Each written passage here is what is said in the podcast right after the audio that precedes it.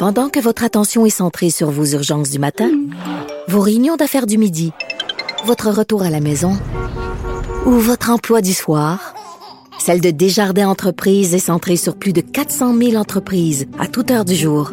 Grâce à notre connaissance des secteurs d'activité et à notre accompagnement spécialisé, nous aidons les entrepreneurs à relever chaque défi pour qu'ils puissent rester centrés sur ce qui compte, le développement de leur entreprise.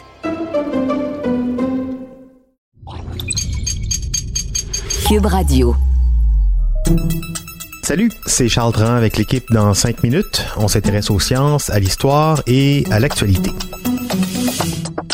Aujourd'hui, on parle de migration. Comme à chaque automne, des millions d'oiseaux se mettent en route pour leur grande migration vers le sud. Ceux qui longent la côte est du continent américain empruntent la voie atlantique, un corridor qui part du Canada et qui descend jusqu'en Bolivie, au Paraguay et même jusqu'en Argentine. Malheureusement, plusieurs de ces oiseaux ne se rendent jamais à destination, tués par un ennemi mortel qui leur barre la route en chemin. Quel est cet ennemi? Voici Sophie Croteau. Le Fatal Light Awareness Program, mieux connu sous le nom de FLAP, estime que chaque année, environ 9 millions d'oiseaux meurent à Toronto et plus d'un milliard à la grandeur de l'Amérique du Nord. Et ça, c'est sans compter les blessés. Mais qui est donc le meurtrier qui s'acharne sur eux? Nos fenêtres, tout simplement.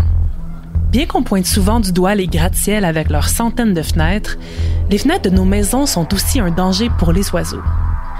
Il est vrai qu'on ne comprend toujours pas exactement leur système de navigation interne, mais on sait que la transparence des vitres leur est mortelle. La nuit, les lumières à l'intérieur des bâtiments attirent les oiseaux qui les confondent avec des étoiles. Et s'ils réussissent quand même à se poser pour se reposer, ils n'arrivent souvent pas à quitter la ville le jour venu, puisque les vitres reflètent les arbres et le ciel, devenant ainsi invisibles et impossibles à éviter.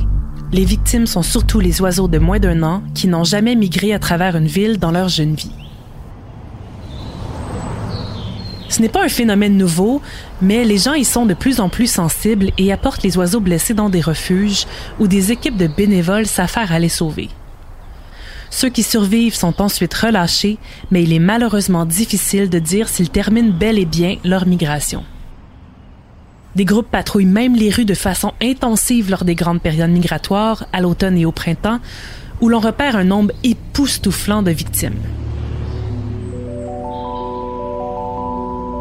Ces groupes sont souvent chapeautés par des organismes comme le FLAP, créé en 1993 par Michael Measure pour sensibiliser les habitants des grandes villes à cet énorme problème. Le plus difficile reste à convaincre les propriétaires des bâtiments existants de faire les changements nécessaires à leurs fenêtres pour éviter les collisions et aux nouveaux constructeurs à faire des choix préventifs. Et pourtant, les solutions sont à portée de main.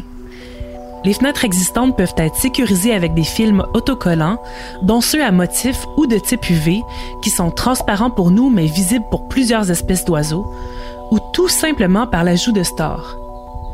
Fermer les lumières la nuit est aussi un petit geste qui fait une énorme différence, tout comme le fait d'enlever les plantes qui bordent les fenêtres.